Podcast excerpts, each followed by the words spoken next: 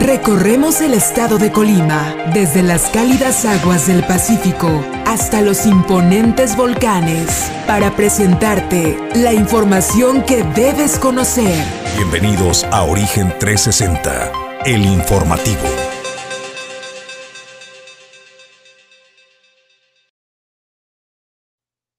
Qué gusto saludarle y gracias por acompañarnos. Bendecido lunes, muy buen día. Estamos en vivo desde la ciudad y puerto de Manzanillo, Colima, México. Hoy es lunes 25 de abril. Generamos nuestra señal desde el edificio de Torre Puerto para Origen TV. Soy Jesús Llanos y nosotros estamos preparados para presentarte el informativo de Origen 360. Como cada mañana, es un gusto saludar a mi compañero de Fórmula y Conducción, Julio César González. Muy buen día, Julio. ¿Qué tal, Jesús? Buenos días, buenos días al auditorio de Origen 360 que nos sintoniza a través de Origen Informativo pues información importante, Jesús, para todos los adultos mayores. Eh, pues ya abrieron las ventanillas para su inscripción a este programa de pensión para el bienestar. Más adelante estaremos platicando con Julio León, quien es delegado de programas para el desarrollo del gobierno federal en, en Colima. Y bueno, también información importante, Jesús, porque eh, pues ya inició, ¿no? Lo que, lo que, lo, que prometido es deuda y ya inició el tendedero político y más adelante le tendremos también la información. Los traidores a la patria en Colima, eso en instantes. Por supuesto, eh, todo lo que ha sucedido en las últimas horas y minutos en el país, en el estado de Colima y en el puerto de Manzanillo. Pedro Ramírez está al frente de los controles, Ulises Quiñones está en la producción general, Egdardo, Eh, perdón, Egda Torres está desplegado desde la zona metropolitana y todo el equipo de Origen 360 listo para presentar presentarle la información. Por supuesto, el primer café de la mañana, gracias a Puerto Café, la mejor selección eh, de granos que cada vez está más cerca de ti. Una nueva sucursal en, el, eh, en la avenida Elías Zamora Verduzco, casi frente al hospital de Manzanillo. Ahí vas a encontrar a Puerto Café. Y a todos ellos, por supuesto, gracias también. Muy buen día. Origen 360 es presentado por Grupo Jacesa, Glipsa, Puerto Seco de Manzanillo. Goodward Group International Logistics Services, Torre Puerto Manzanillo, Holiday Inn Express Manzanillo, Azulejos Las Garzas, Restaurante El Marinero del Hotel Marbella, Capital Fitness, Atlántida, Unidad de Negocios de Puntos Cardinales, Seguridad y Control, Puerto Café, Café de Especialidad y Clínica Dental Lobcal.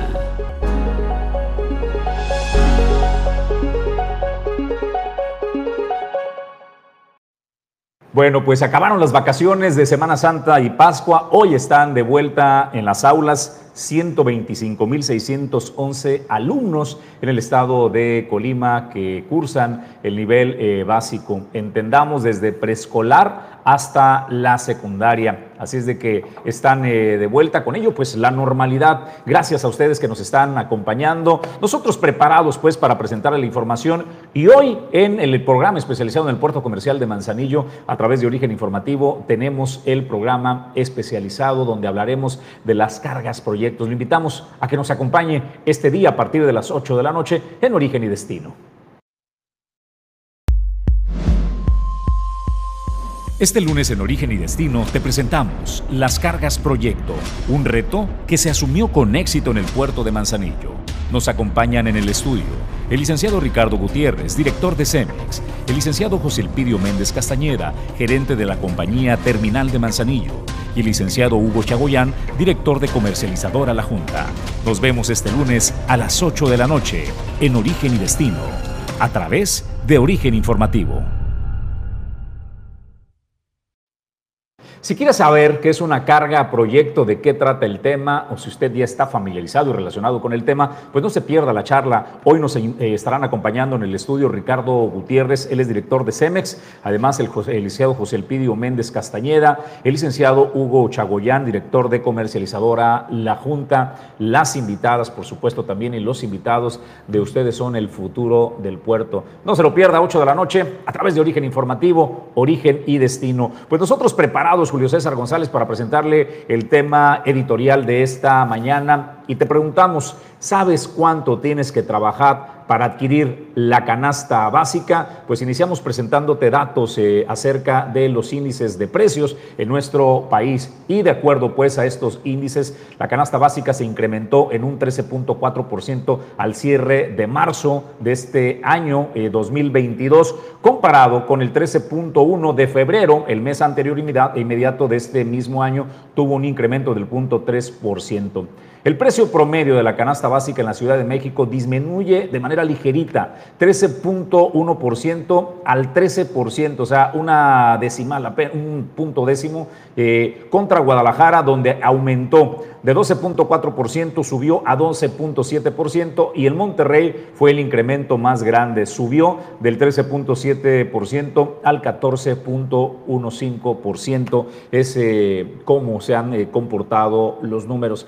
Pero, ¿saben? Las noticias no son tan malas según el cristal con que se vean. Hay un comparativo que se realiza de acuerdo eh, al ejercicio del cuarto año de gobierno de presidentes de la República desde Vicente Fox Quesada, que inició la transición del poder en el país. Debemos recordar que Fox eh, inauguró eh, la nueva época donde se le quitó el monopolio del gobierno al partido en turno, más de 70 años de gobierno del Partido Revolucionario Institucional, llegó Fox con la alternancia. Y bueno, vamos a hacer ese comparativo, prepárese.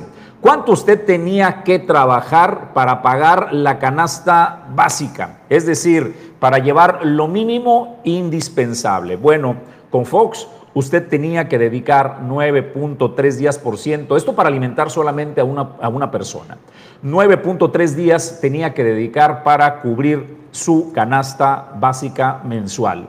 Con eh, Felipe Calderón se incrementó. Con Felipe Calderón pasó que usted y yo tenemos que trabajar 13.8 días para hacer la cobertura de la canasta básica. Con Peña Nieto se disparó. 16.9 días es la jornada de trabajo que debíamos eh, realizar y con Andrés Manuel López Obrador disminuyó de manera significativa comparado con Peña Nieto. Sin duda alguna, el incremento al salario mínimo ha sido una de las fórmulas que ha compensado pues este incremento brutal que estamos sufriendo con la inflación. Sin embargo, si hacemos el comparativo, si bien es cierto, mejoramos con Andrés Manuel López Obrador respecto a Peña Nieto, apenas pues eh, se iguala con eh, Felipe Calderón, donde Felipe Calderón se tenían que trabajar 13 puntos. Eh, 0.8% y Andrés Manuel 13.2%. Si lo comparamos con Vicente Fox, Vicente Fox superó en sus primeros cuatro años de gobierno donde podías comprar más cosas con menos días de trabajo.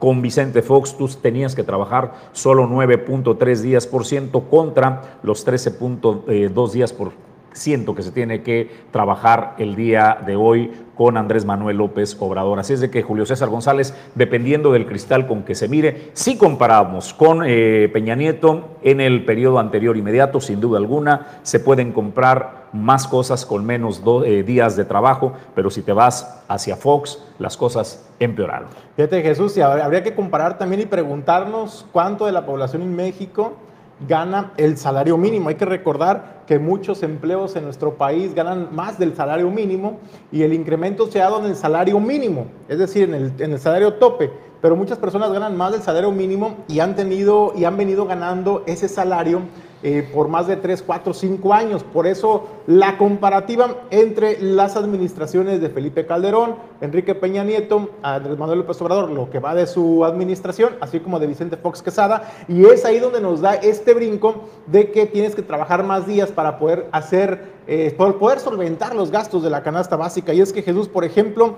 en los productos, por ahí tenemos algunas tablas de los productos, por ejemplo, del sector pecuario, de acuerdo a lo que nos presentan, pues por ejemplo, carne de res en marzo del 2021 de 146 pesos, eh, en febrero del 2022 costaba 171 pesos, en marzo del 2022 a 173 pesos, es decir, ha venido un incremento eh, sostenido tan solo en el producto de la carne. Así también podemos ver, por ejemplo, ahí en pantalla lo que es el huevo, el jamón, la leche eh, que son productos de la canasta básica, también con incrementos significativos que van de marzo 2021, por ejemplo, del huevo en 36 pesos, a marzo de 2022 hasta en 37.8 eh, pesos de acuerdo a lo que nos dan a conocer. Y así va varios productos de la canasta básica, Jesús. Y yo decía, bueno, por ejemplo, las personas que ganaban el salario mínimo, y que le dan el incremento, pues obviamente sí les permite solventar un poco más los gastos, pero la gente que, tiene, que viene ganando un sueldo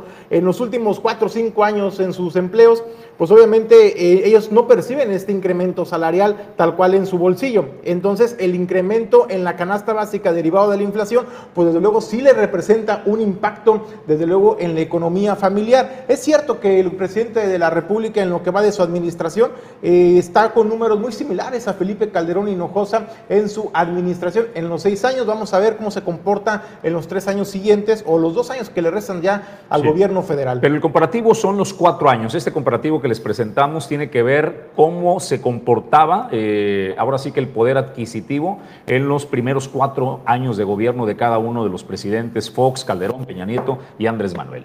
Solo para precisar ese tema, Julio. Pues eh, hasta ahí el tema. Entonces, pues eh, usted seguramente eh, podrá decirnos cómo lo percibe su bolsillo, eh, cuánto tiene que... Además está ese dato, Julio, cuánto se requiere hoy día para poder tener la canasta básica, lo mínimo indispensable. Estamos hablando solamente de una persona mensual. De una persona, exactamente, son 1.975 pesos, Jesús, lo que tiene que ganar una persona o lo que destina de su sueldo mensual, 1.975 pesos lo que hay que destinar para comprar los productos de la canasta básica por persona. Ya sea que le cuenta si usted, por ejemplo, si es cabeza de familia, si es jefe de familia, jefa de familia, tiene que alimentar tres personas, pues multiplíquelo por tres y eso es lo que tiene usted. 1900 qué? 1975 pesos tan solo para una persona. Estos son datos, lo que les datos que le estamos dando es datos del Consejo Nacional de Evaluación de Política y Desarrollo Social, el Coneval. O sea, son datos oficiales. Datos oficiales, exactamente. Oye, Julio, eh, una familia pequeñita, es decir, mamá, papá y un niño solamente, o sea, para 13 personas, estamos hablando de 5.925 pesos que hay que ganar al mes para vivir, o sea, para alimentarte con la canasta básica. No estamos hablando eh, de productos extraordinarios.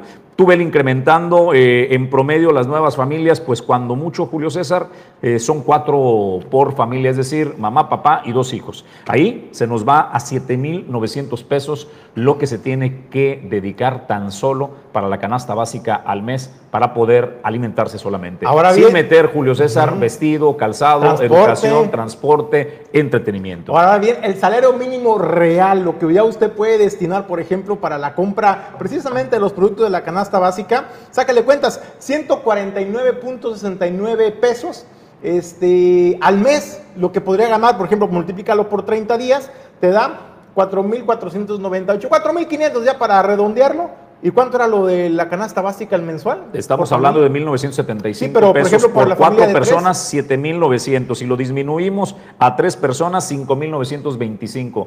O sea, no sale. No sale. No sale, o sea, te falta todavía. O sea, si tú cruzas lo que ganas, 4.498 pesos, contra 5.925, tienes un, un déficit todavía, te falta lana. Pues esta es la realidad del país esta es pues eh, la situación en que estamos, pero también hay que decirlo con justicia.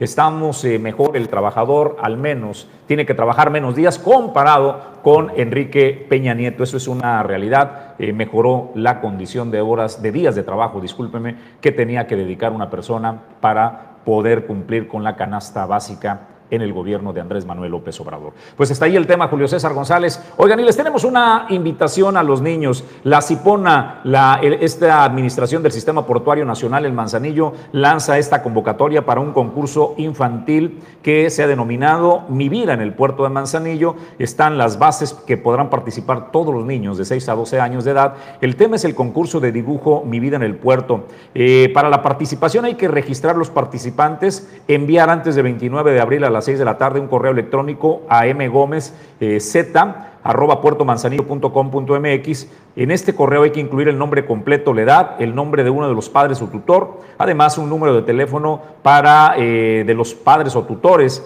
Los trabajos eh, participantes se van a presentar este próximo sábado 30 de abril en punto de las 6 de la tarde en la plazoleta La Perlita en compañía del padre o tutor. Ahí se va a elaborar el dibujo. Te van a entregar los materiales, padres y madres de familia. La Cipona dará los materiales. La técnica es eh, un dibujo en acuarela Además, los resultados, los ganadores se van a dar a conocer el 30 de abril al finalizar el evento. ¿Qué van a obtener los primeros eh, tres lugares? Una bicicleta Además, todos los participantes van a recibir un reconocimiento de participación. Si te interesa, bueno, pues checa esta convocatoria que además está en la página oficial del puerto de Manzanillo de La Cipona y participa en el primer concurso infantil artístico Mi Vida en el puerto de Manzanillo. Más información, Julio César, arrancamos con las noticias. Pues bueno, Jesús, vamos ya de lleno a la información en esta mañana. Déjeme comentarle. Eh, que este fin de semana pues se llevó, se, se, se, conmemoró el fin de semana, el viernes pasado, pues el Día Internacional de la Tierra y eh, la organización ambientalista Vigilemos Manzanillo que encabeza Jesús García realizó una dinámica muy interesante, esto ahí en uno de los miradores pues más bonitos y más visitados en el puerto de Manzanillo, que es en la zona de Walmart, en esta, en esta, donde está el tortugario, para que usted ubique mejor. Y bueno, pues ahí estuvo nuestro compañero Isabel Cisneros Jesús, pues dando cuenta, registrando, pues todos estos letreros que estaban pintando los jóvenes, los estudiantes que se dieron cita. Hay que decirlo que fue una participación muy importante y esto es lo que nos platica Isabel Cisneros. Hola, ¿qué tal amigos de Origen Informativo? Qué gusto poder saludarlos en esta tarde. Pues lo que ustedes están presenciando es esta actividad que desde hace algunos días BIMAC pues ha estado impulsando, motivando, invitando a los padres de familia y a los niños para que celebren todos el Día de la Tierra. Hoy es viernes 22 y hoy es el Día Internacional de la Tierra y eh, nuestros amigos de BIMAC pues se dieron a la tarea pues de crear esta iniciativa de que los niños escribieran mensajes para después ser compartidos pues con los turistas y con la gente del puerto de Manzanillo para hacer una conciencia sobre el cuidado de la tierra. Y yo quiero agradecer muchísimo que el día de hoy me acompañe mi amigo Jesús. ¿Qué tal? ¿Cómo estás? ¿Qué tal, Isael? Muy, muy bien aquí, ya con la actividad de bueno, pues eh, a Isael Cisneros le ofrecemos una disculpa. Voy a regresar en instantes con esa información acerca de lo que se vivió en este Día Mundial de la Madre Tierra. Yo voy a la comunicación con eh, Julio León, quien es el delegado de programas para el desarrollo del gobierno federal en nuestra entidad en Colima. Julio, te agradecemos que nos atiendas esta charla la mañana de hoy y es un gusto saludarte. Muy buen día. ¿Qué tal? Muy buenos días. Pues eh, gracias a ustedes por permitirme dirigirme a las y los colimenses, creo que es importante que estemos comunicando lo que se está haciendo a través de la Delegación Estatal de Programas para el Desarrollo del Gobierno de México y pues ahora en esta fase intensiva de vacunación creo que es muy importante esta comunicación. Así que muchas gracias por ustedes, eh, por darme la oportunidad esta mañana de dirigirme a las y los ciudadanos colimenses. Eh, Julio, déjame iniciar con el tema de la vacunación aquí en el puerto de Manzanillo. La CIPON estuvo haciendo una convocatoria hace un par de días apenas para que eh, se realizaran pues la dosis de refuerzo. Hay quienes eh, están haciendo ya la propuesta de una tercera o cuarta dosis. había escuchado, Julio, la posibilidad de que ya se fueran las personas a inocular de manera directa a su centro de salud o a los hospitales. ¿Cuál es la estrategia que plantea el gobierno federal para continuar con estas dosis de refuerzo? Sí, es correcto. Mira, a raíz de una reunión que tuvimos en presidencia, pues con el presidente Andrés Manuel López Obrador, en donde nos convocó a los delegados estatales, nos convocó, también a los correcaminos, coordinadores correcaminos y a los gobernadores eh, de todo el país y nos pidió pues entrarle todos al tema de vacunación, que no ahora porque no tengamos ya un contagio importante, porque ahora no hay hospitalización y porque ahora ya no hay defunciones, pues nos estamos relajando, pero pues es importante no retroceder. Entonces, ahora vista Cipón, vieron a Cipona también, pues ya metían el tema porque somos muchos quienes estamos integrados en este proceso de vacunación para intentar tener una cantidad importante en el mes de abril de vacunados, no solamente con su primera, con su segunda, como atinadamente lo dices, o con su refuerzo. Solamente hay un refuerzo eh, y el segundo refuerzo existe, pero solamente para los adultos mayores con alguna comorbilidad. El segundo refuerzo, que sería la cuarta dosis, pues no está disponible para todos en este momento, únicamente para los adultos mayores con alguna comorbilidad. Y pues creo que hemos ido avanzando de forma importante, hay mucho más por hacer definitivamente, pero pues ya en estas dos semanas y fraccioncita que tenemos de aplicación de biológico en esta fase intensiva, pues ya llevamos 43.572 dosis aplicadas. Creo que ya es un número eh, importante gracias a, la difusión que se ha tenido y gracias a ustedes también que nos ayudan a compartir esta información, pues estamos teniendo una respuesta importante de la población y efectivamente hoy no nada más está en los macropuntos que ya teníamos definidos, hoy no solamente está en las jurisdicciones, sino también se encuentra en todos los centros de salud que tenemos en el estado. Y no solamente en los centros de salud, también ahora en las jurisdicciones, también en las unidades médicas, también en las afueras de las presidencias municipales, en algunas plazas comerciales y en recorridos casa por casa. Pues sin duda alguna es una buena eh, noticia porque eh, no podríamos imaginar el escenario sin la vacuna. Eso debemos reconocerle al gobierno federal, al presidente de la República, la actuación destacada que se tuvo para podernos inocular a los mexicanos y reducir pues el impacto de esta pandemia. Julio, me acompaña Julio César González, que también te saluda esta mañana. ¿Qué tal, Tocayo? Buenos días, ¿cómo estás? Un gusto, un gusto saludarte. Oye, vemos que andas muy, muy echambado y con la agenda apretada, pero hay un tema que realmente es del interés de la población, sobre todo cuando se habla de los más vulnerables, los adultos mayores. Arrancó ya este periodo, esta ventanilla de inscripción para que todas aquellas personas que cumplan 65 años y que tengan 65 años y que no se hayan inscrito lo puedan hacer. Platícanos hasta qué fecha tienen para inscribirse y sobre todo pues también los requisitos que hay que llevar y hay que decirlo también, eh, delegado, eh, muchas veces los adultos mayores se les complica el tema de la tecnología y pues tienen que nombrar a alguien para que los asista en este, en este registro. Sí, pues por supuesto, eh, Tocayo, pues por fin nos toca coincidir y es un, es un gusto después de haber estado en un proceso de veda electoral.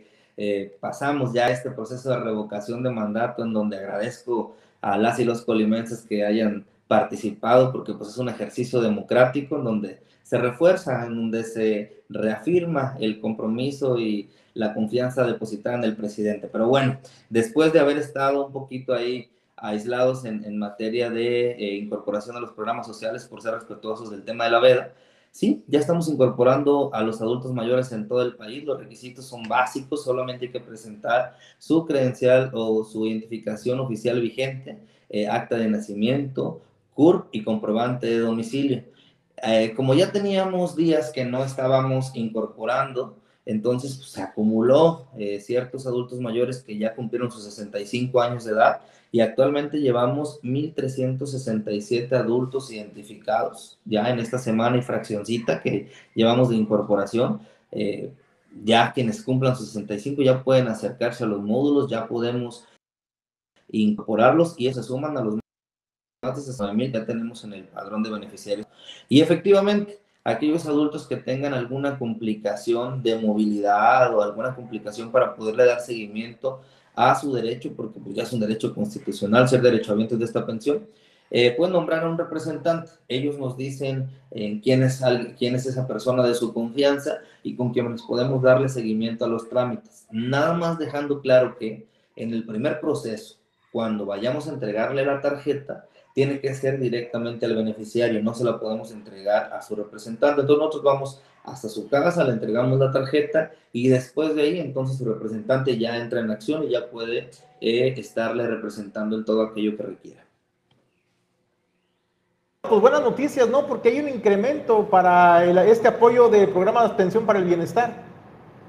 Sí, por supuesto. Y, y, lo interesante, pues, es que este programa está, se mantiene abierto eh, pues todo, todo el año, porque pues cada adulto que va cumpliendo 65 años de edad ya puede estarse incorporando. Entonces, ahora pues no solamente estamos habilitando algunos módulos específicos para atenderles, sino que también después de que nos dejan, nos dan libertad ahora de, de haber estado en, en, el proceso de veda electoral, también estoy realizando un recorrido en todo el estado Estoy teniendo reuniones ya con la población en comunidades y colonias donde estamos hablando de los programas sociales, aquellos en los que eh, tenemos una vigencia permanente, aquellos en los que tenemos una ventanilla abierta de forma temporal y acercar la información a la gente, porque fíjate, Tocayo, que, que una de las quejas es los beneficiarios siempre, siempre son los mismos, o sea, todavía siguen diciendo en ocasiones que se sigue beneficiando la misma población, cuando hoy, los programas, algunos son universales. Entonces, lo que hace falta entonces que lleguemos hasta lo más alejado, que lleguemos a más ojos, a más oídos y puedan estar accesando a estos beneficios que, que pues están abiertos a todo el público en general. Así que pues en estas reuniones que vamos a, a tener, no solamente voy y platico, sino que tenemos, si tenemos ahí gente ya lista para incorporarse, van los coordinadores de programa, van servidores de la nación y generamos estos registros también para que puedan incorporarse reconocer, delegado, esta flexibilidad en los programas, ¿eh? porque normalmente antes cuando se abrían ventanillas eh, era se cumplió el plazo y parla de contar, ¿no? Por eso llama la atención también y hay que reconocer la sensibilidad de que, bueno, si van a hacer una plática de orientación, pero detectan algún adulto que ya está para inscribirse en el programa y no está registrado, pues ahí mismo lo pueden hacer este, el registro y la alta a estos programas. Me parece, me parece un, un, un sistema muy flexible, pero sobre todo sensible, delegado, hay que decirlo. Así es, y no solamente con ese programa, si, si en, ese, en esa charla que tenemos en las comunidades y colonias ahora, pues ya estuve por ahí en Los Reyes, estuve en, Rincón de López, estuve en la colonia Indeco, estuve también en la Santa Elena, hoy tenemos este, también otros encuentros en Tecomán, entonces no solamente los adultos mayores, si nos encontramos a una persona con discapacidad hoy, menor de 30 años de edad, también generamos el registro. Si nos encontramos algún niño eh, o adolescente en orfandad materna que desafortunadamente mamá haya perdido la vida, también hay un programa que se les apoya para apoyarles a ellos para que sigan estudiando, que no choca con ningún otro programa que lo pueden tener porque pues se encuentran en orfandad materna. Entonces estamos tratando de identificar todo aquello que pueda ser incorporado. Y eh, te lo digo y con toda confianza, si eh, a ustedes aquí a través de su plataforma se comunica alguien, un adulto mayor que no pueda asistir a los módulos, inmediatamente solamente mándame un WhatsApp, mándame el domicilio, el teléfono, nos ponemos en comunicación con ellos y por supuesto mandamos a un servidor de la nación para que genere este registro. Lo mismo para una persona con discapacidad, lo mismo para cualquier programa que tenga que ver con el gobierno de México. Eh, pues para finalizar, me gustaría preguntarte, ¿A cuánto asciende el eh, dinero que destina el gobierno de la República en beneficios de estos programas sociales al estado de Colima y qué cantidad de beneficiarios suma el total pues de estos eh, programas? A ver, permíteme, por aquí tenía una actualización de eh, monto del monto que se asigna no traigo que es una cantidad millonaria este, lo, que, lo que se aporta ¿no? a los mexicanos, a los colimenses en particular. Te, escuchamos con el dato.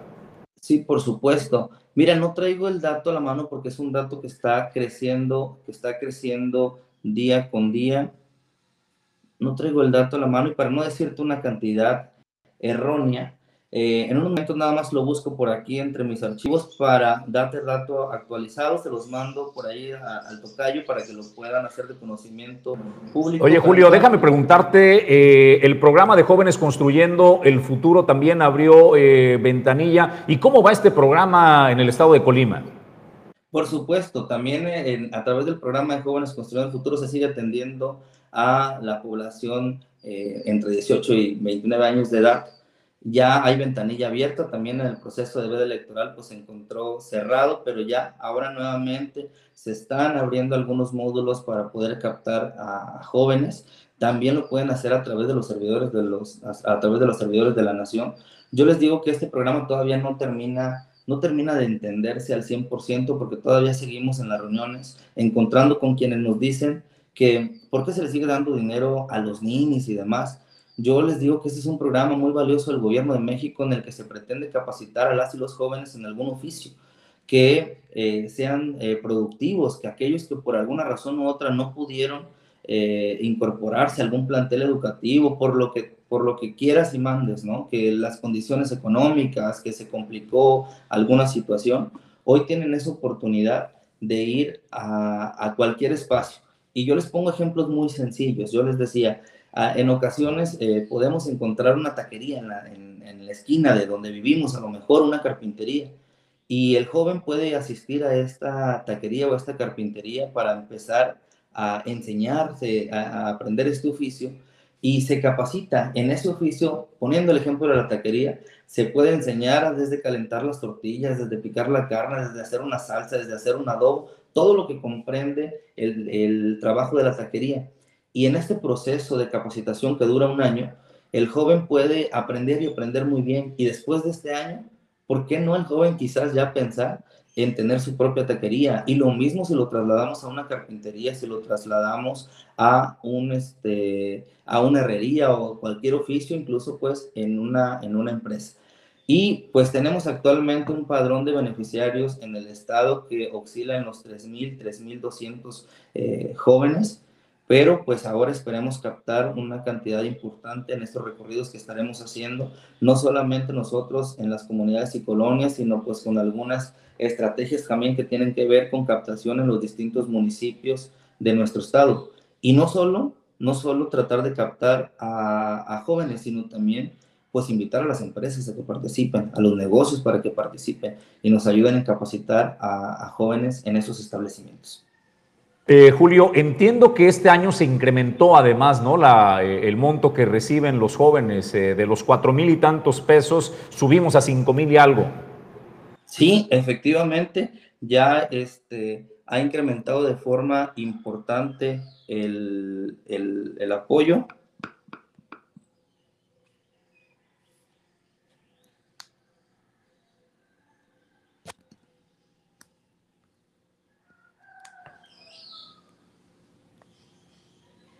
Eh, bueno, pues conversamos lo, sustancial. Vamos a ver si logramos eh, recuperar la, comunicación. Bueno, hemos perdido la comunicación eh, con Julio, a quien le agradecemos. Nos había dicho lo importante de la conversación, sobre todo el tema de la apertura de ventanillas para inscribir a los adultos, Julio, que es muy, muy importante, y también a los chavos, ¿no? Este, que están buscando jóvenes construyendo el futuro. Se incrementó de manera importante de cuatro mil y tantos pesos a casi seis mil pesos, Julio, es lo que están percibiendo. Así es de que es un programa que verdaderamente ayuda a aquellos jóvenes eh, que por motivos no pudieron continuar con los estudios o que no tienen un trabajo. Funciona, Julio. El programa verdaderamente funciona. Y fíjate, Jesús, yo me quedo la verdad con la parte de la sensibilidad, porque normalmente cuando se anuncian los periodos de ventanillas y cuando terminan, pues ya si no alcanzaste por alguna situación de distancia de económica que no te pudiste trasladar este, o que no pudiste completar los requisitos, eh, ya no tienes derecho y tienes, te tienes que esperar hasta un año para que cuando abran otras ventanillas. Ahora lo que el delegado es, y me parece la verdad muy padre porque es la parte de la sensibilidad, ¿no? Ya del funcionario, vaya, de ser empático con la persona, con el adulto mayor, que a lo mejor no tenía quien lo ayudara a hacer el proceso y que cuando van a visitar las diferentes comunidades y se dan cuenta que hay personas que pueden ser beneficiarias de esos programas y no están inscritos, ahí mismo les pueden tomar los datos para poderlos ingresar a esos programas y la verdad es que eso sí también, pues hay que resaltarlo. Oye, hay un comentario, este, Pedro, ahí, si eres tan amable, a ver si lo podemos proyectar en la, en la pantalla para ver qué este, nos dice Enrique excelente inicio de semanas para todo el equipo de Origen. Un abrazo a Enrique Fajardo. Nosotros vamos a retomar la información de eh, Esael Cisneros, que estuvo este fin de semana en el Día Internacional de la Madre Tierra con la organización ambientalista BIMAC y pues eh, lo que organizaron donde eh, jóvenes, niños estuvieron realizando pues eh, mantas, eh, estuvieron ahí con cartulinas, estuvieron realizando pues actividades artísticas en pro del medio ambiente y esto es lo que nos presenta Isael Cisneros. Hola, ¿qué tal amigos de Origen Informativo? Qué gusto poder saludarlos en esta tarde. Pues lo que ustedes están presenciando es esta actividad que desde hace algunos días BIMAC pues ha estado impulsando, motivando, invitando a los padres de familia y a los niños para que celebren todos el Día de la Tierra. Hoy es viernes 22 y hoy es el Día Internacional de la Tierra y eh, nuestros amigos de BIMAC pues se dieron a la tarea pues de crear esta iniciativa de que los niños escribieran mensajes para después ser compartidos pues con los turistas y con la gente del puerto de Manzanillo para hacer una conciencia sobre el cuidado de la tierra. Y yo quiero agradecer muchísimo que el día de hoy me acompañe mi amigo Jesús. ¿Qué tal? ¿Cómo estás? ¿Qué tal, Isael? Muy, muy bien aquí, ya con la actividad en, marcha. Oye, pues veremos una gran convocatoria, vinieron muchos niños a la convocatoria, este, y, y, bueno, para la gente que no se enteró, que nos platiques un poquito acerca de esta iniciativa, de qué se trata, cómo nace y cuál es el objetivo. Pues bueno, el objetivo es conmemorar el Día de la Tierra, como bien lo comentas, hoy es 22 de, abril, es Día de la Tierra, se conmemora a nivel mundial los esfuerzos que hace la sociedad civil y los gobiernos y las empresas por proteger nuestro medio ambiente, en particular nuestra tierra. Pues el día de hoy eh, tuvimos eh, pues, la idea de invitar a, los niños y jóvenes eh, a participar en esta actividad que se llama Pinta por la Tierra, donde están ellos pintando un mensaje para dedicárselo a la tierra o llevándole un mensaje a la gente para crear conciencia sobre la protección de nuestro medio ambiente. Tenemos ya prácticamente alrededor de unos 40 niños participando con, activamente, jóvenes que se dieron cita a, esta actividad y bueno, todavía tenemos algunos bastidores que, se estarán este, dando para que vengan a pintar, todavía hay tiempo. Hay algo súper importante que quisiera aprovechar es agradecer a la gente que hizo posible este evento. Tenemos mucha gente que nos ayudó, eh, empresas como Cima Logistic, empresas como eh, Index, empresas también como eh, en este caso Carnemart, se me está pasando Ferrepacífico, eh, dos regidoras, lo que es Carla y Jocelyn, que nos echaron la mano con pintura, a nuestro amigo Jorge Padilla, que también nos echó la mano con algo de pintura, y bueno, otras empresas que se sumaron a esta actividad y pues que gracias a ellos podemos llevar estos mensajes y crear conciencia en la sociedad. Oye, este, algo importante es que todos estos dibujos que están haciendo en estos bastidores de madera, los niños, van a ser llevados a lugares como son estos mismos miradores, en algunos lugares donde la gente hace ejercicio en el cerro, este, para que ellos puedan ver lo que los niños hicieron para hacer conciencia entre los adultos del cuidado del planeta. Esa es la intención, todos estos bastidores van a ser llevados a diferentes puntos y centros ecoturísticos. Tenemos planeado ir al arroyo de Canoas, al arroyo que está en la comunidad de Cedros, en la zona de Marabasco, también vamos a ir a, a los cerros, el cerro de Puluapan, al cerro del Toro, y los miradores de la playa. Bueno, estamos haciendo, los niños están pintando mensajes diversos y dependiendo del mensaje lo vamos a ir a colocar. Tenemos alrededor de 20 bastidores, ya son eh, los que se están pintando y todavía tenemos un poco de madera en caso de que llegue más gente, pues todavía ofrecerles un espacio para que pinten. ¿Hasta qué hora pueden venir? Pues vamos a estar hasta prácticamente las 8 de la noche que nos permite la luz natural, 8, 8 y media de la noche vamos a estar por aquí. Si quieren venirse todavía los esperamos. Excelente, muchas gracias Jesús. No, gracias a ustedes por siempre estar al pendiente de las. Muy bien y gracias a toda la gente de Origen Informativo, reportó Esael Cisneros. Pues eh, las conciencias despiertan, las conciencias crecen respecto a la importancia de cuidar, proteger a la Madre Tierra. Así se celebró por parte de esta organización ambientalista el Día de la Madre Tierra. Nosotros tenemos que hacer una pausa, regresamos con más información en Origen 360, no se desprenda. Thank you.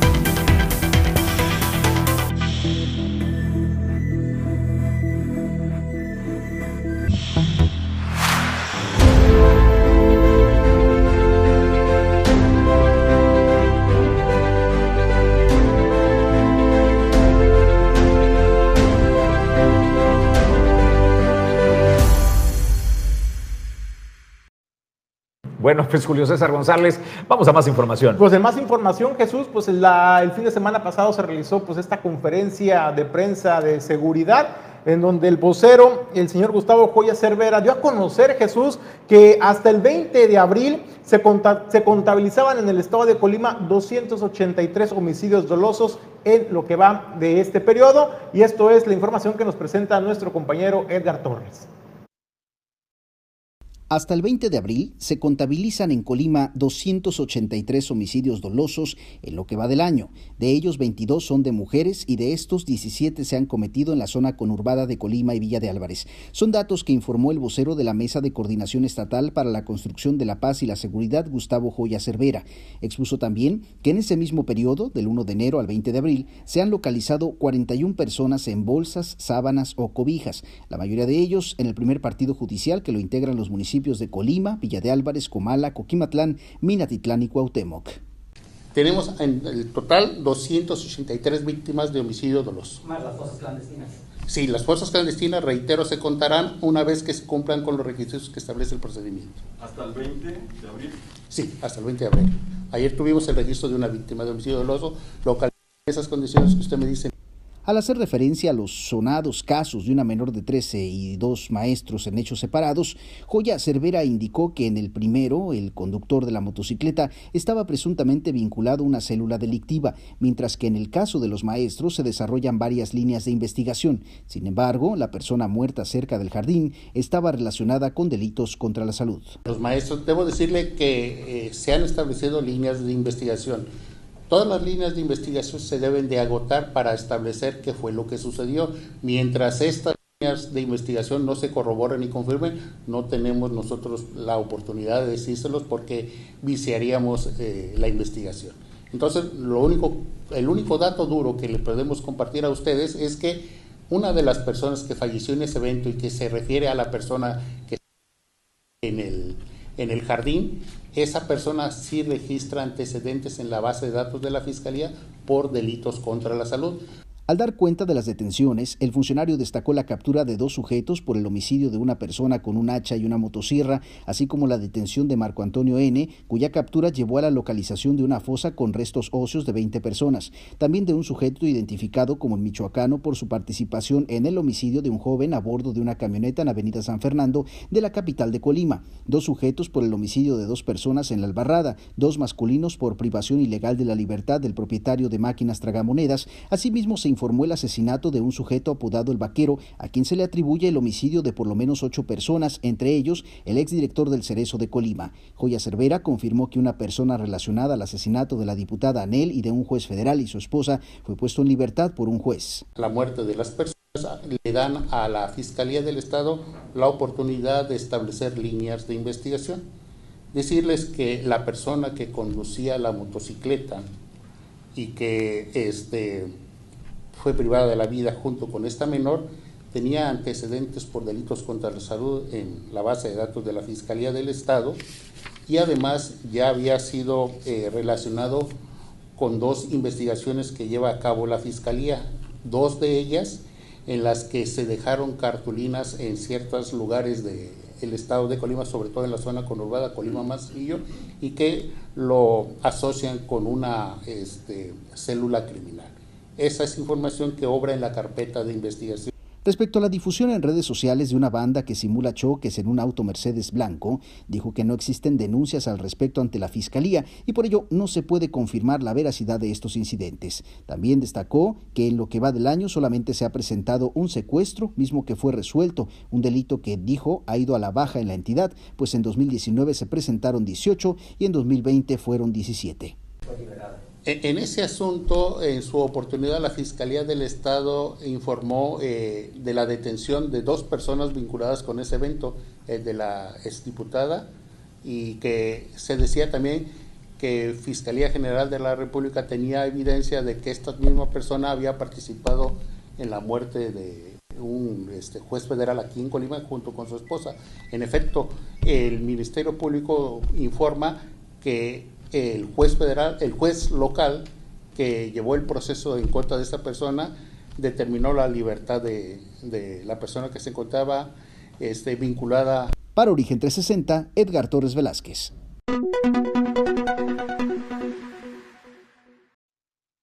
Pues esa es la numeralia, la estadística en lo que va tan solo de, eh, pues hasta el viernes, ¿no? Hoy estamos a 25 eh, de abril. Estamos hablando que lo que el señor eh, Joya nos presentaba de información era el corte del viernes 23 de abril del año 2022. Pues vamos a más información. Yo le agradezco a Julio León que ya nos pasó el dato que le había preguntado acerca del padrón de beneficiarios en el estado de Colima de programas del desarrollo del gobierno de la República. Mire, hay un padrón de beneficiarios de 127.656 personas, el más actualizado. Al día de hoy, esto es la cantidad de personas, adultos mayores, jóvenes construyendo el futuro, sembrando vida y todos los programas que aplica el gobierno eh, federal en Colima. Ese es el número de beneficiarios. Ahora en dinero, ¿cuánto se derrama al año en esto? Bueno, estamos hablando de mil 144 millones 271 mil 449 millones de pesos. Para ponerlo en un contexto, es el presupuesto total del puerto de Manzanillo, por decirlo. Eh, todo el presupuesto de Manzanillo para obra pública, para eh, salarios, para todo absolutamente se va en eh, programas de desarrollo, es el monto de la inversión.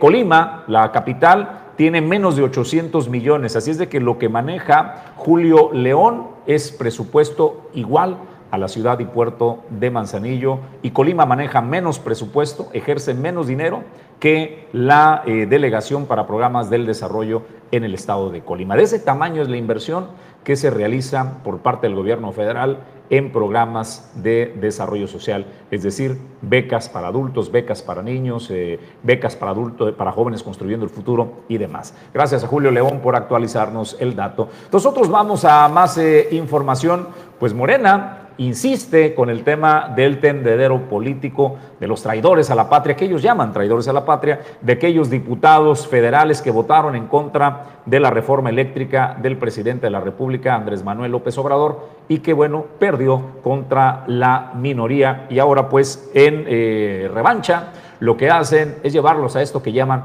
el tendedero político. Hay dos representantes federales que votaron en contra de esta reforma y esta es la persecución que Morena lleva contra estos diputados federales. Estamos dando cita aquí en el Festival por la Soberanía Nacional, en donde estamos replicando precisamente en los 32 estados. Se está llevando a cabo este movimiento eh, que se enmarca dentro de las acciones que se desarrollarán de manera pacífica en todo el país para informar a la ciudadanía y evidenciar a quienes traicionaron a México. Eh, en el voto en contra de la reforma eléctrica. Asimismo, celebramos, por supuesto, la aprobación de la ley minera en ambas cámaras del Congreso de la Unión. Queremos que los y las colimenses conozcan de primera mano lo que sucedió este 10 de abril. Y como siempre, eh, en lo local, el partido de siempre, quien votó en contra, pues es precisamente el PAN, ¿no? No descartemos que los de siempre, los que han votado en contra del pueblo, en contra de la traición, ha sido el PRI, ha sido el PAN, Movimiento Ciudadano, ¿no? Eh, y el PRD, por supuesto, ¿no? Eh, en, en, el enmarco que dieron la espalda y eh, están sometiendo, como siempre, al pueblo y poniendo de primero a los privilegios extranjeros. Eh, comentarles que no es una campaña de odio, pues considero que decir la verdad y llamar a las cosas por su nombre no es una campaña de odio. El PRI, el PAN, el Movimiento Ciudadano, el PRD, ¿no? Dicen que el odio es lo que a ellos los mueve por años. Se han dedicado a mentir, a calumniar, a insultar, a menospreciar a diestra y siniestra y a eso le llaman libertad de expresión. Sin embargo, eh, a primera muestra de descontento social y reclamo del pueblo por no haber privilegiado el bien común y la soberanía nacional. No se confundan, esto es solo consecuencia de los actos por negar que transformaran al pueblo. ¿Cuándo les importó, cómo les importó un comino lo que la ciudadanía opinaba?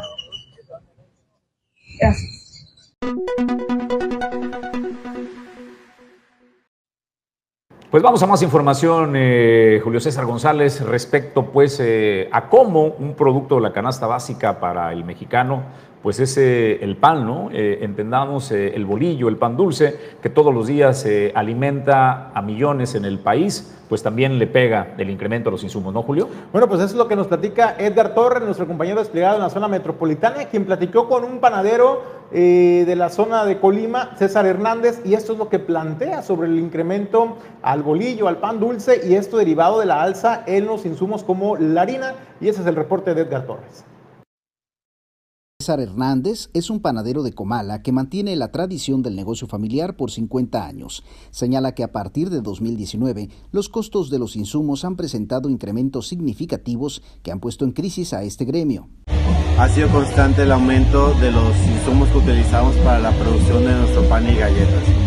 Y esto nos afecta de una manera considerable en, nuestro negocio, en la panadería, porque eh, nuestro lema siempre ha sido ofrecer productos de calidad y con un sabor único ¿no? que ofrecemos aquí en, Comala. Y para tener como ese equilibrio de un precio accesible al público con la alza de los precios que eh, estamos viviendo eh, lo vuelve un poco complicado.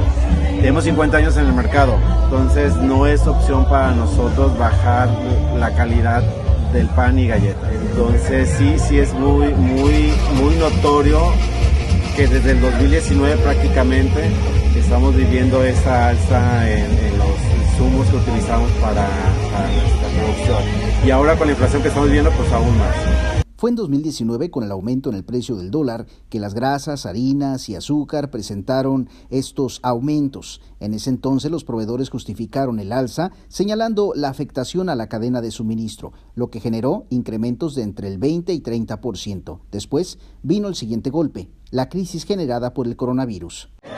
Y pues después vino la pandemia, eso también puso un poco complejo el escenario en, cuestión de la alza de los precios eh, que hicimos de utilidad, el, echar mano de la utilidad para poder mantener los precios de nuestros productos.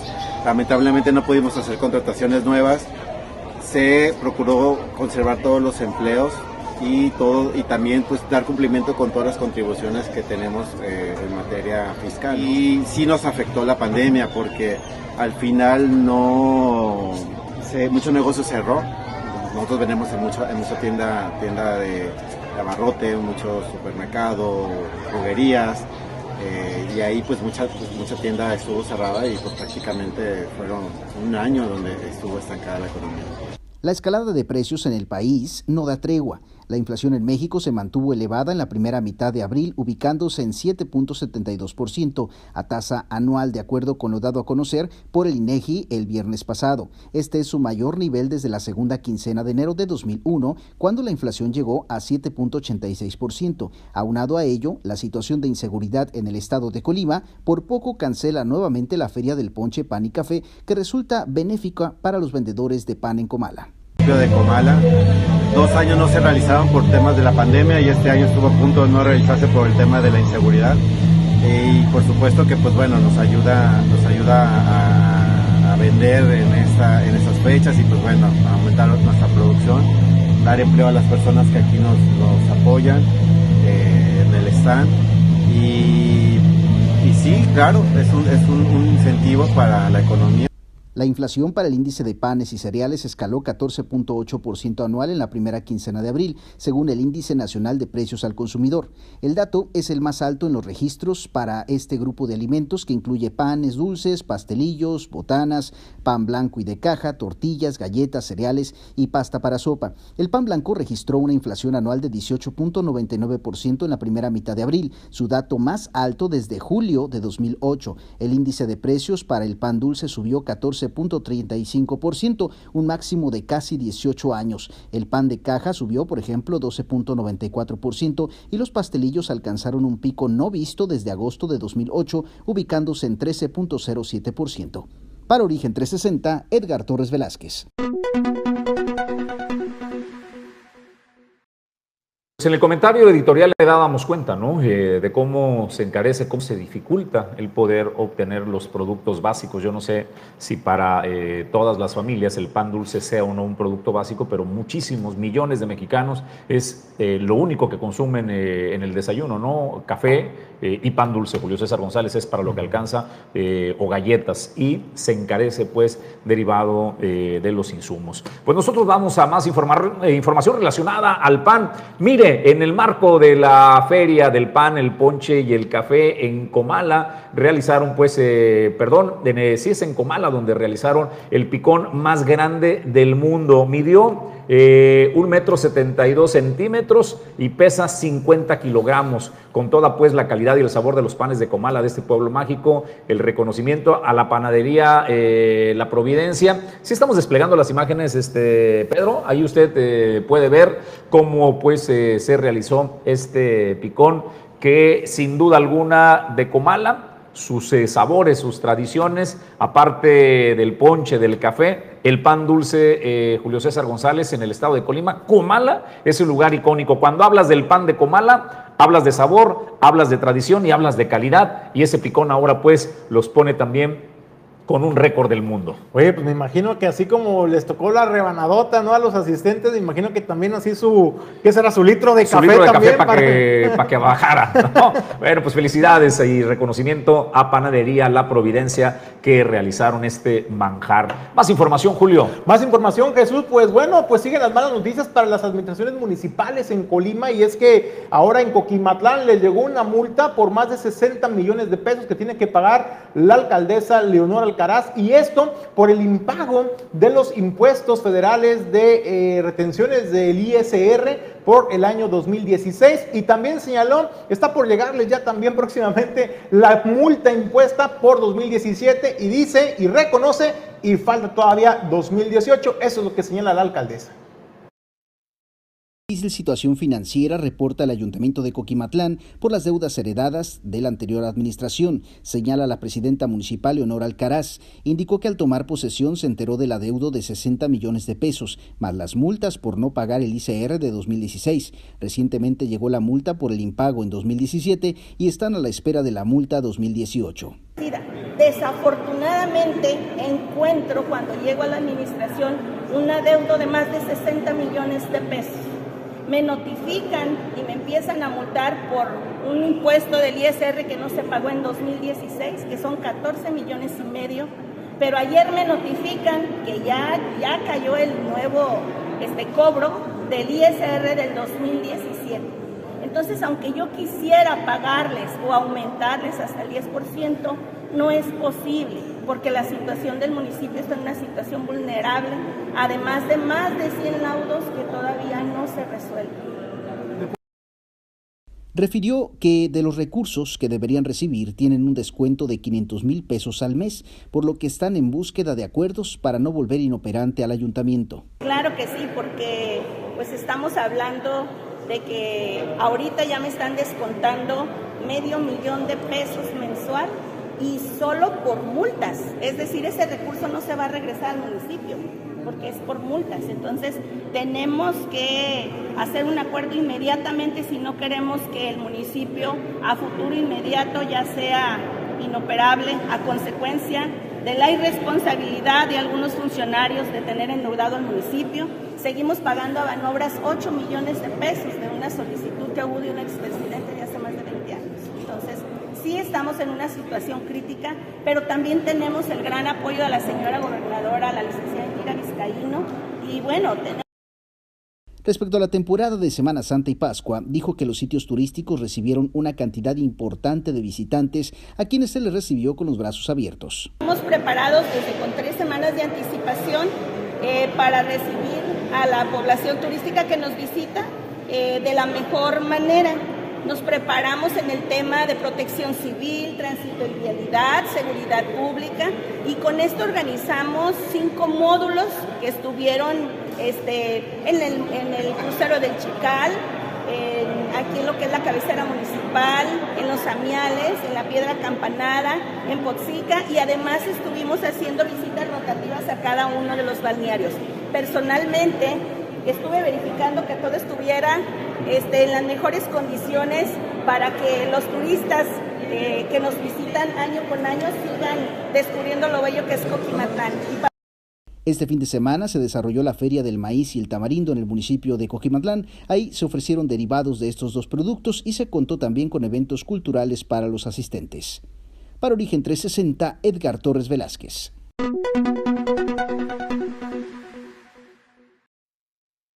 Bueno, pues eh, en las que se la ven en, los ayuntamientos, eh, si no bastara con la crisis, pues ahora la responsabilidad del de, eh, ayuntamiento anterior de no haber afrontado el pago de impuesto a la renta del año 16, 17 y 18, lo que les viene para Coquimatlán. Oye, pues, yo, yo, este, yo sí me preguntaría, Jesús, porque no ha hablado la alcaldesa de Coquimatlán.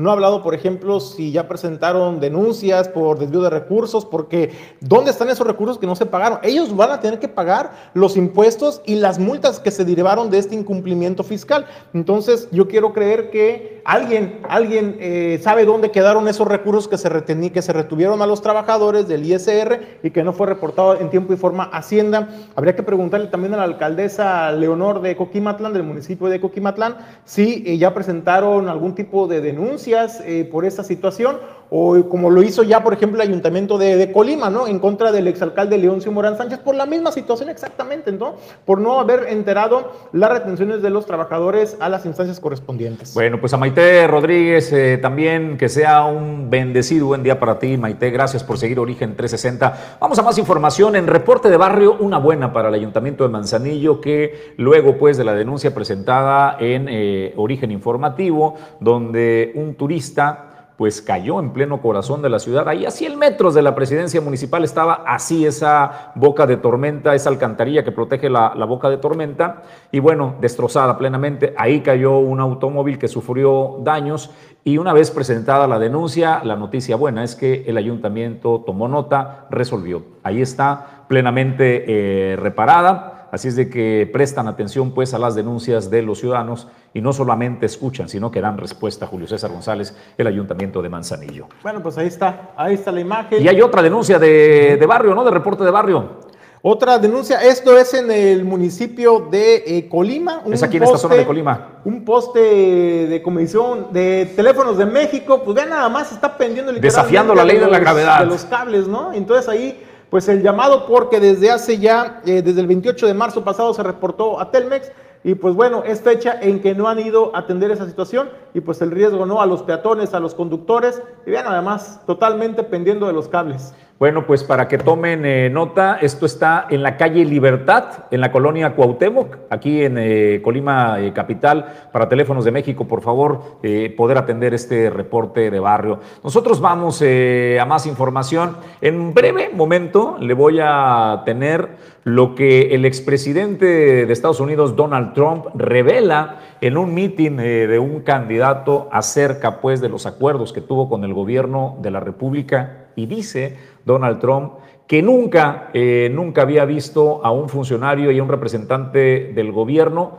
que se doblara de la manera que se dobló el enviado eh, de México. Dice, el segundo hombre de importancia del presidente Andrés Manuel López Obrador, y se refiere a Marcelo Ebrard, canciller que fue a negociar con Donald Trump que no le aplicara cuando Donald Trump era presidente, pues aranceles hasta del 25% a todos los productos que eh, tenían de destino Estados Unidos y que eran enviados desde México. ¿Qué, ¿Qué negoció? ¿Cuáles fueron los acuerdos? Ahorita se lo presentamos y además hace unos minutos dio respuesta el presidente de la República a, esta, eh, a este señalamiento que eh, dio Donald Trump respecto al comportamiento de uno de los presidentes más nacionalistas en los últimos 40 años en nuestro país y que defiende la patria, Andrés Manuel López Obrador. Ahorita le contamos al respecto. Por lo pronto vamos a más información con el objetivo de reducir los riesgos de accidentes y brindar atención oportuna en caso de presentarse una emergencia. La Cruz Roja Mexicana llevará a cabo cursos de capacitación en primeros auxilios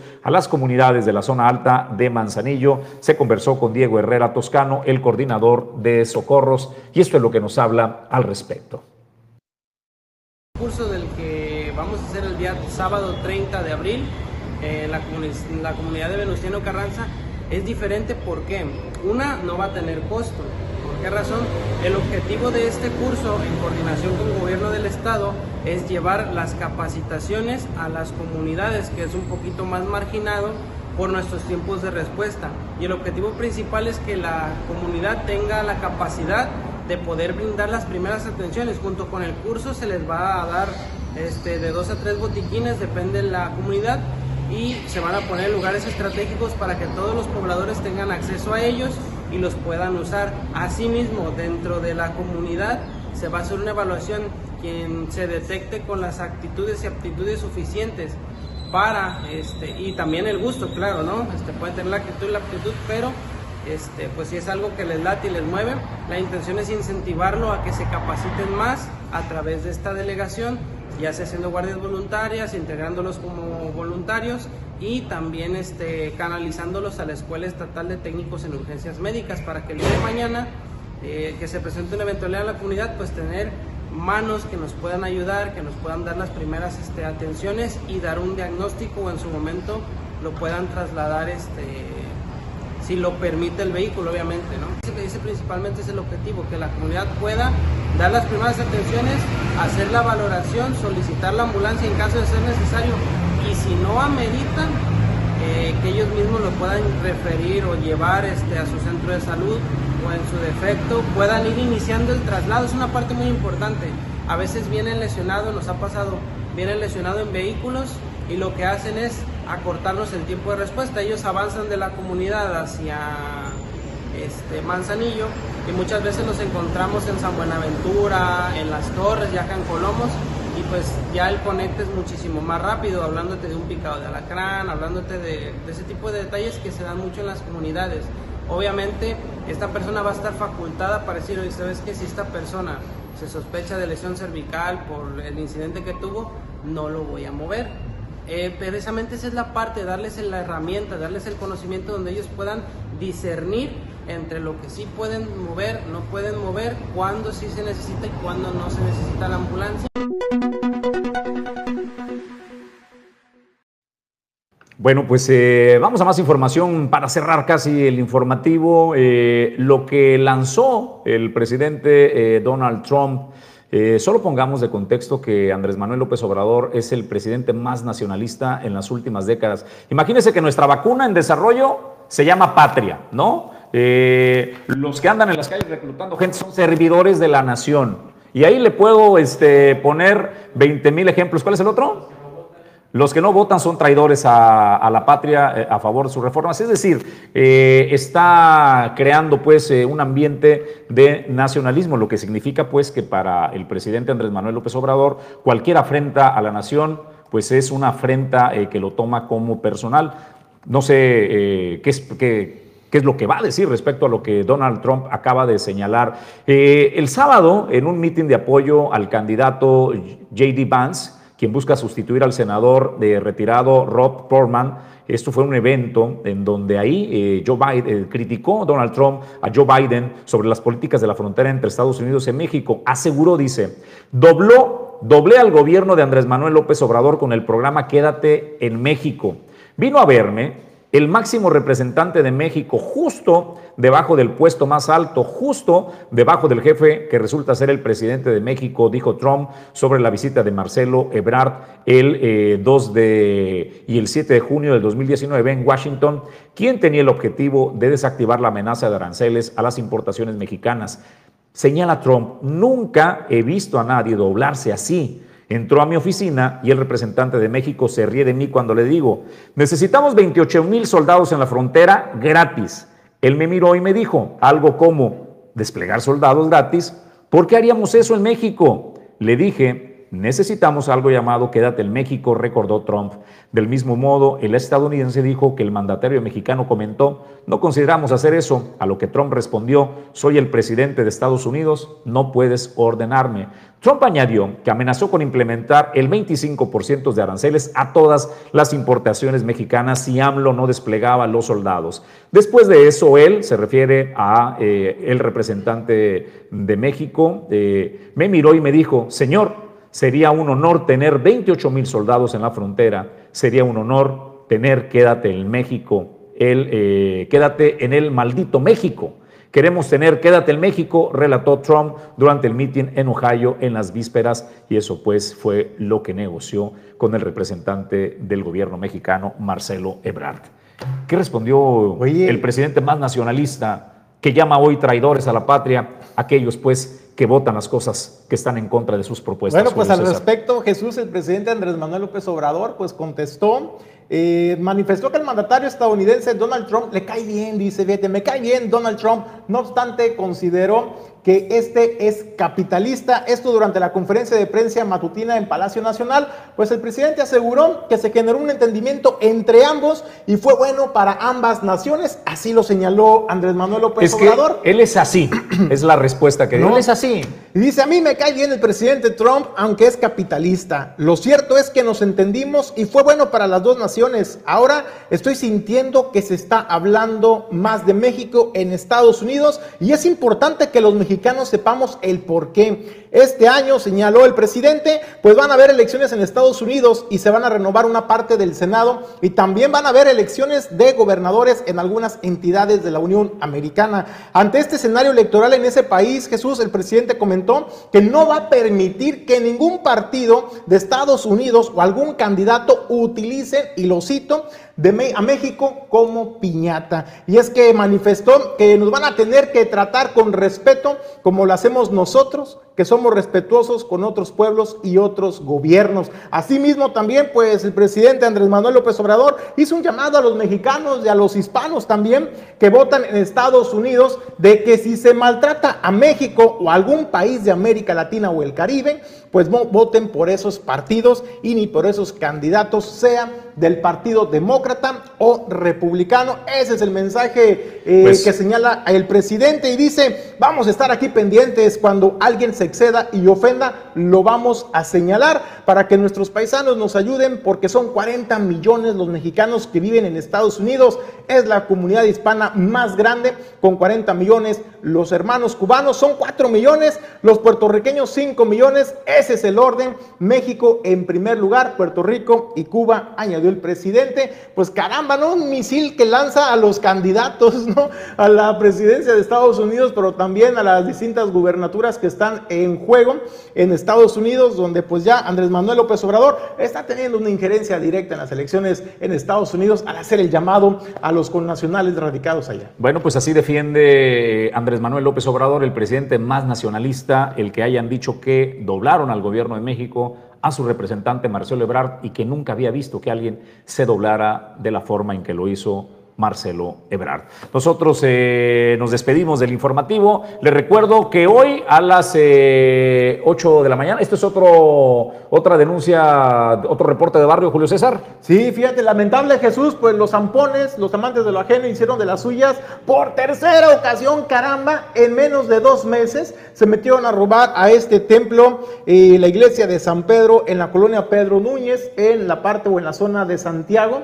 Esto es lo que nos están reportando los es el Manzanillo. Esto es el Manzanillo, en el puerto de Manzanillo. Pues ahí le robaron, literalmente lo desmantelaron, le quitaron el cableado. Caramba, le robaron hasta la campana con la que eh, se hace el llamado a las misas. Y además también, pues de paso, pues ya se robaron también hasta el vino de consagrar. Caramba, los ladrones, sin el menor pudor, sin el menor respeto y con total cinismo, pues ya, ya agarraron a esta iglesia en Santiago de San Pedro para cometer sus fechorías y las autoridades señalan los feligreses, pues no, no han actuado al respecto. Bueno, pues eh, con esto nosotros despedimos el informativo. Les recuerdo que hoy en Origen y Destino, el programa especializado en el puerto comercial de Manzanillo, Pedro, ¿qué tenemos para que la gente eh, no se pierda el día de hoy? Hablaremos de la carga proyecto, este tema de, eh, pues, que es un tema sumamente especializado y que en el puerto de Manzanillo, pues, se realiza y se ha afrontado este reto con éxito. Hoy a las 8 de la noche nos acompañan los especialistas, no se lo pierdan. Este lunes en Origen y Destino te presentamos Las Cargas Proyecto, un reto que se asumió con éxito en el puerto de Manzanillo. Nos acompañan en el estudio el licenciado Ricardo Gutiérrez, director de CEMEX, el licenciado José Elpidio Méndez Castañeda, gerente de la compañía Terminal de Manzanillo, y el licenciado Hugo Chagoyán, director de comercializadora La Junta. Nos vemos este lunes a las 8 de la noche en Origen y Destino, a través de Origen Informativo.